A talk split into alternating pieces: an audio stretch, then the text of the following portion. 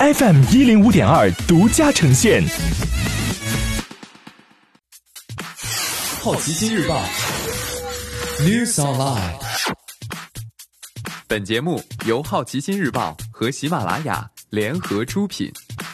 今天涉及到的关键词有汽车、微信、奔驰、苹果、卡地亚、春运。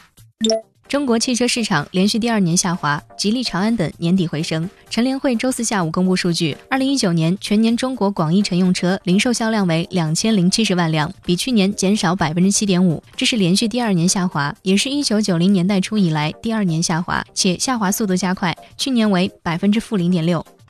微信发布二零一九数据报告，二零一九年微信小程序日活跃用户突破三亿，小程序全年创造八千亿元交易额，小游戏商业模式年增长超过百分之三十五，微信月活跃账户数达到十一点五一亿，比去年同期增长百分之六。微信事业群总裁张小龙在微信公开课表示，现在有将近一百万人，已经接近五千好友，这促使微信要扩大好友数目。目前更新到微信七点零点九及以上版本的用户，可通过添添加仅聊天好友，扩大一定数量的好友数。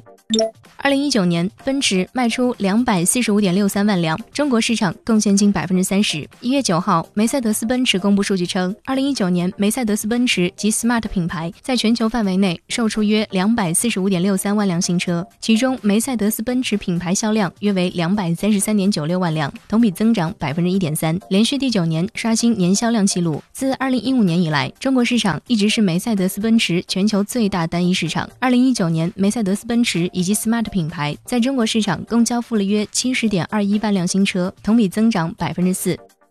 今天你不能错过的其他新闻有：iPhone 十一让苹果在中国恢复两位数增长；